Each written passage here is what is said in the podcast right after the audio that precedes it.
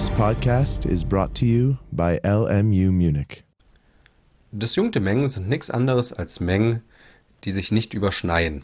Also wo es keine Objekte gibt, die sowohl Element der einen Menge sind, als auch Element der anderen Menge sind. Dementsprechend werden disjunkte Mengen auch Element oder durchschnittsfremd genannt. Die Definition lautet also,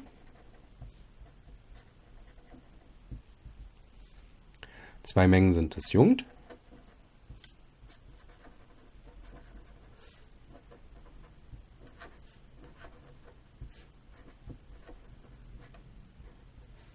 wenn sie keine gemeinsamen Elemente besitzen.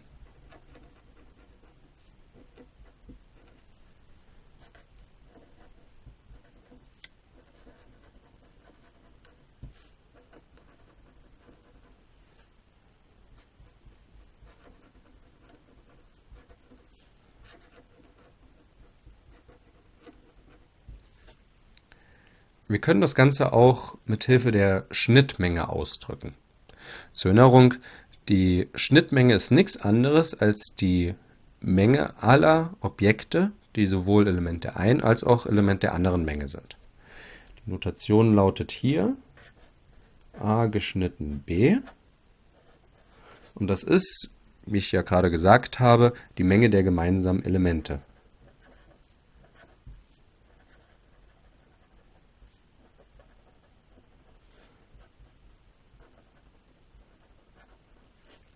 Wenn nun a und b disjunkt sind, dann gibt es ja keine gemeinsamen Elemente zwischen diesen beiden Mengen. Und dementsprechend muss in diesem Fall die Schnittmenge gleich der leeren Menge sein.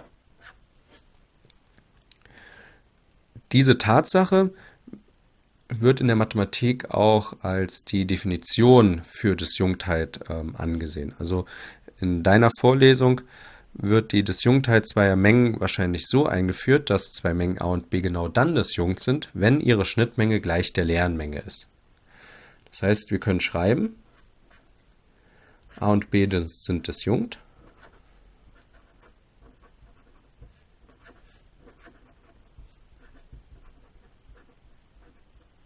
Genau dann, wenn die Schnittmenge von a und b gleich der leeren Menge ist. Diese Äquivalenz, die ich hier aufgeschrieben habe, ist halt die Definition der disjunkten Menge und konkretisiert das, was wir hier oben im ersten Satz geschrieben haben. Schauen wir uns das Ganze mal an einem Beispiel an. Hier nehme ich jetzt drei Mengen. Einmal die Menge a, bestehend aus den Zahlen 1 und 3. Dann die Menge b, bestehend aus den Zahlen 5 und 6 und zum Schluss die Menge c mit den Zahlen 6 und 7.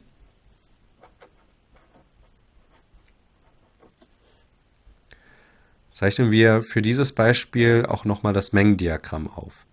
Wir haben einmal die Menge a gegeben. Diese besitzt als Elemente die Zahlen 1 und 3. Dann gibt es noch die Menge b mit den Zahlen 5 und 6.